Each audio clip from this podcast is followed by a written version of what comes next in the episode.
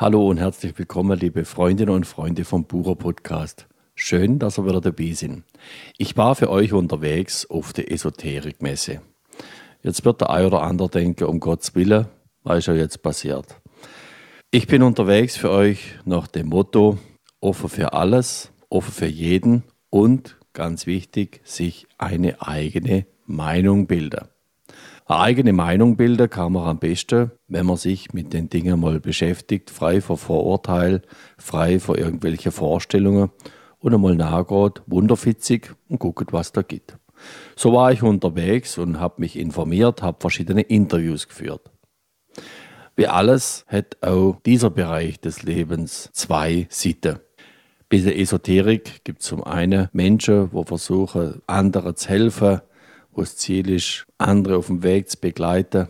Aber auch es gibt den Typ Mensch, der versucht, mit den Ängsten der Kunden möglichst viel Geld zu verdienen. Und da heißt es, aufpasst. Da sind Menschen unterwegs, wo dann sagen, wenn du mir den und den Betrag gibst, da schaffe ich dir deine Probleme zur Seite, da kann ich dir helfen. Und es ist natürlich sehr verlockend, wenn man so ein Angebot bekommt, so eine Problemlösung, wenn man nur ordentlich bezahlt. Aber diese Vorstellung, dass Probleme hinweggefegt werden, aufgelöst werden, wenn man nur genug Geld zahlt, die ist wohl wahrscheinlich so alt wie der Mensch selber. Immer schon hat es Leute gegeben, die damit viel Geld verdient haben, wenn andere Angst haben, verzweifelt waren, nicht mehr weiter gewusst haben. Wenn dann jemand kommt und sagt, du, überwies mir den Betrag oder hol das Geld, dann kann ich dir helfen, ist das verlockend wenn man sich da vielleicht seit Jahren der Kopf zerbricht, zermartert, wie man dieses Problem aus der Situation kommt und dann plötzlich so eine Lösung arbeitet wird. Doch gerade dort heißt es aufpasst. Ich habe auf der Esoterikmesse Menschen kennengelernt, die ganz klar gesagt haben, es geht nur mit der Eigenverantwortung und wenn man an sich selber arbeitet. Und das ist wohl auch ein Schlüssel. Kommt bei den Interviews rüber, dann habe ich auch mit jemandem geschwätzt, wo mit einer Technik arbeitet, die in der russischen Raumfahrt schon angewendet wurde, also durchaus ein physikalischer Hintergrund. Und dann noch ein Klassiker, eine Dame, die aus der Hand liest. Auch eine Dienstleistung, die es schon sehr, sehr lange gibt. Ich wünsche euch jetzt also viel Vergnügen bei meinem Podcast. Bildet euch eigene Meinung und vielleicht gucken wir selber mal vorbei auf so eine Esoterikmesse. Das kann man als Expedition machen in eine andere Welt, aus Interesse am Mensch. Oder vielleicht hilft es einem wirklich. Für der eine oder andere ist sicher was dabei. Ich wünsche euch jetzt also viel Vergnügen bei meinem Streifzug über die Esoterikmesse der Bioterra in Villingen. Vielleicht inspiriert es der eine oder andere. Wenn ihr Fragen habt, die E-Mail-Kontakte an die jeweilige Interviewpartner sind eingeblendet und da könnt ihr gerne Kontakt aufnehmen. Oder ihr guckt selber mal vorbei und bildet euch eine eigene Meinung. Zunächst jetzt mal viel Vergnügen bei meinen Interviews. Hallo und herzlich willkommen, liebe Freundinnen und Freunde vom Bucher Podcast. Ich bin jetzt live hier auf der Esoterikmesse in Villingen und bin ja da gleich an einem Stand von einer Handleserin. Ich bin am Stand von der Frau Samira. Hallo, Frau Samira. Hallo. Was machen Sie und wer kommt zu Ihnen? Und zwar, ich bin eine Beraterin, eine Lebensberaterin. Ich lese aus der Hand oder aus der Karten. Das kann man sich aussuchen, weil aus der Hand oder aus der Karten kann man halt die Vergangenheit, die Gegenwart und die Zukunft lesen und erkennen. Wie sind Sie zum Handlesen gekommen? Ähm, zum Handlesen kommt man in dem Sinne, wenn man das vererbt bekommen hat. Ja, also es gibt viele Menschen, die sowas zwar lernen, ja, aber man kann es nicht von Grundboden erlernen. Ja, das heißt, meine Mutter war schon eine berühmte Wahrsagerin. Ja, im Alter von sechs Jahren habe ich schon angefangen, mich mit den Karten und mit den Händen zu beschäftigen. Und so wurde das halt immer wieder weitergegeben, unsere Familie. Und Sie sind unterwegs in ganz Deutschland? Genau, das heißt, ich bin Österreich, Deutschland, Schweiz. Ja, ich bin bekannt, also ich bin permanent unterwegs auf 47 Messen im Jahr und ähm, da ist schon einiges los. Mich kennt man auch fast überall und so geht das dann ja. Sie sagen, man kennt Sie fast überall. Wer lässt sich von Ihnen die Hand lesen? Wer kommt zu Ihnen? Das ist immer ganz unterschiedlich, ob Mann oder Frau, weil es ist eigentlich gleichberechtigt, ja. Und die Menschen, die halt wirklich interessiert sind, die sagen, okay, ich möchte wirklich mal schauen, was in der Zukunft so los ist, ja. Oder auch, es kommen auch Menschen, die Probleme haben, die wirklich da raus wollen, da wo sie gerade drinnen sind. Und dann können wir immer zeigen, wo steht man, wo will man hin und vor allen Dingen auch, wie kommt man dahin. Das sind immer drei wichtige Voraussetzungen. Ja, wie reagieren die Menschen auf das Gehörte, wenn sie sagen, sie zeigen den Menschen Wege, wie man dahin kommt? Das heißt, ähm, wie gesagt, man man setzt sich bei mir hin, man braucht mir nichts zu sagen, dann fange ich an, in den Karten oder in der Hand zu schauen. Ähm, dann sage ich alles das, was ich sehe. Am Ende, wenn noch Fragen da sind, dürfen die Menschen gerne noch die Fragen stellen. Ähm, natürlich gibt es gezielte Fragen dann auch später. Viele Menschen haben natürlich auch keine Fragen, die sagen, okay, so wie es ist, passt es. Ja. Zum Beispiel, ich sage halt den Menschen, so und so schaut der Weg aus. Ob das die Menschen denn annehmen oder nicht, das ist immer einem Mensch ganz selbst überlassen. Also die Esoterik wir sind jetzt auf der Esoterik-Messe. Das ist ja nicht ganz unumstritten. Da gibt es ja zahlreiche Kritiker, Anfeindungen. Wie gehen Sie da damit um? Ähm, das ist immer ganz unterschiedlich. Also mir ist es wirklich egal, ja, weil dieser Mensch, der wirklich Hilfe braucht und dieser Mensch, der wirklich kommen will, der findet immer einen Weg, egal wie und was. Der lässt sich von nichts abbringen. Also Sie haben ja eine besondere Gabe, Begabung. Ähm, wie findet man sie? Das heißt, mich findet man auf Esoterikmessen oder Heilerkongresse auch, ja, ähm, oder halt per Telefonnummer oder per E-Mail-Adresse. So findet man mich. Im Internet bin ich leider nicht zu finden, weil ich mag kein Internet und ähm, deswegen geht es halt. Ich lebe zwar meistens nur von dieses Mundpropaganda. Das heißt, Sie leben davon? Genau, das mache ich hauptberuflich und das mache ich gerne und so sieht's aus. Ich helfe gerne den Menschen. Ich bin ein sehr positiver Mensch und ich helfe in allen Lebenslagen. Äh, die Gabe des Handlesens oder die Kunst des Handlesens, das gibt es ja schon seit vielen Jahrtausenden, Jahrhunderten. Wie hat sich das bei Ihnen entwickelt? Kommen heutzutage mehr Menschen wie früher oder stellen Sie da irgendeine Veränderung fest? Ähm, es hat zwar ein kleines bisschen nachgelassen, also früher war es wirklich besser gewesen, aber es kommen immer noch Menschen und die Menschen sind dafür immer noch offen, ja. Und stellen die Menschen heute andere Fragen wie noch vor ein paar Jahren? Aktuell haben wir ja mit Pandemie zu tun, große Ängste kursieren.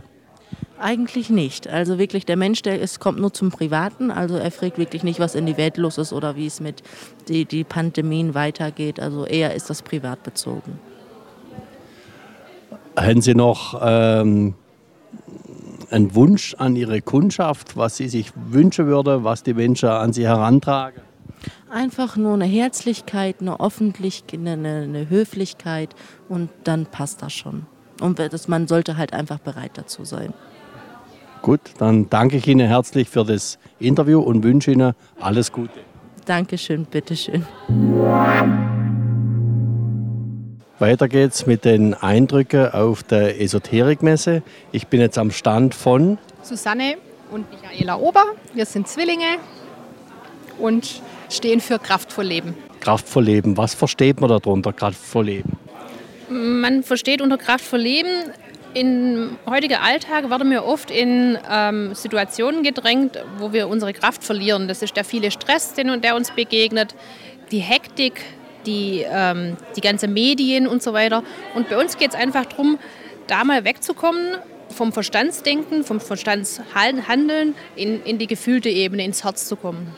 Und wie kommt man in die gefühlte Ebene? Ja, das ist ein Weg, wo man sich vielleicht über Meditation mehr zu sich selber bewegt, äh, in, die, in die inneren Welten von uns. Ähm, man kann also von der Verstandsebene runterkommen in den Körper. Also wenn man die Verstandsebene mal loslässt, indem man einfach mal sich auf fokussiert auf etwas, dann öffnet sich die Herzebene und man kann runter in den Körper kommen. Also es kommt die Seele runter in den Körper und man beginnt sich selber zu fühlen. Man beginnt sich selber zu fühlen. Und was fühlt man dann? Ähm, wenn man über die Meditation geht, fühlt man erstmal Ruhe und Liebe. Wenn man sich einfach mal wieder Kontakt zu sich selber aufnimmt, wenn man länger in der Liebe ist, können auch andere Gefühle hochkommen, vielleicht Druck, Wut, Traurigkeit. Und genau um diese Gefühle geht es eigentlich, dass man die, an diese unterdrückten Gefühle kommt, die hochkommen lässt und mit denen arbeiten kann. Und Sie haben da dazu eine Technik selber entwickelt, habe ich gesehen? Ja, genau. Also wir sind selber äh, quasi in dieser Situation reingeschmissen worden vom Leben, wenn man so will. Vor zehn Jahren hatte ich schon mit 30 Jahren einen Burnout. Damals total panisch für mich, weil ich nicht wusste, wie kann ich denn jemals wieder in meine Lebenskraft kommen. Also ich war mitten im Leben, mitten in der Karriere und plötzlich ging gar nichts mehr. Und äh, das war natürlich für mich eine Tragödie. Aber dann bin ich auch so vom Leben zu, zu verschiedenen Situationen geführt worden, wo ich erstmal über Energiearbeit, mich mit Licht versorgt habe. Das war aber nicht alles. Da ging es dann weiter. Ich habe dann psychologische Weiterbildungen auch gemacht. Da habe ich dann verstanden, dass das alles mit unserem Bewusstsein und Unterbewusstsein zusammenhängt, dass es da um Glaubenssätze, äh, Überlebensstrategien, über emotionale Verletzungen geht, die wir einst in der Kindheit erfahren und erlebt haben.